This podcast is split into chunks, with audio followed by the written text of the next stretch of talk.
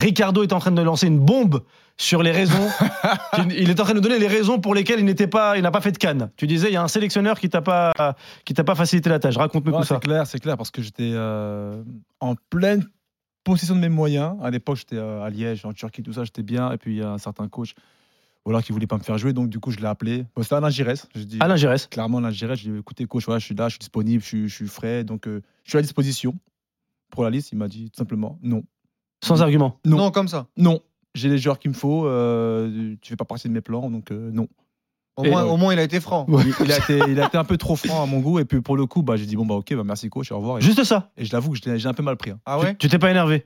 Je me suis pas énervé, non, non. Après, il y a toujours le respect malgré tout. Mais j'ai fait, bon, bah écoutez, bah ok, très bien, bah merci, au revoir. Alain Gérès, si tu nous écoutes, on t'embrasse et tu as laissé un très bon souvenir en Tunisie.